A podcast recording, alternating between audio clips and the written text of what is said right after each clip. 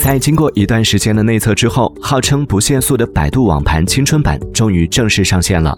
很多用户都在第一时间下载进行体验。不过，百度网盘青春版并没有收获到太多的好评，这主要是文件传输方面的问题。据悉，百度网盘青春版的免费空间有十个 G，虽然支持普通百度网盘的导入，但是对于大文件和多个文件基本处于无用状态。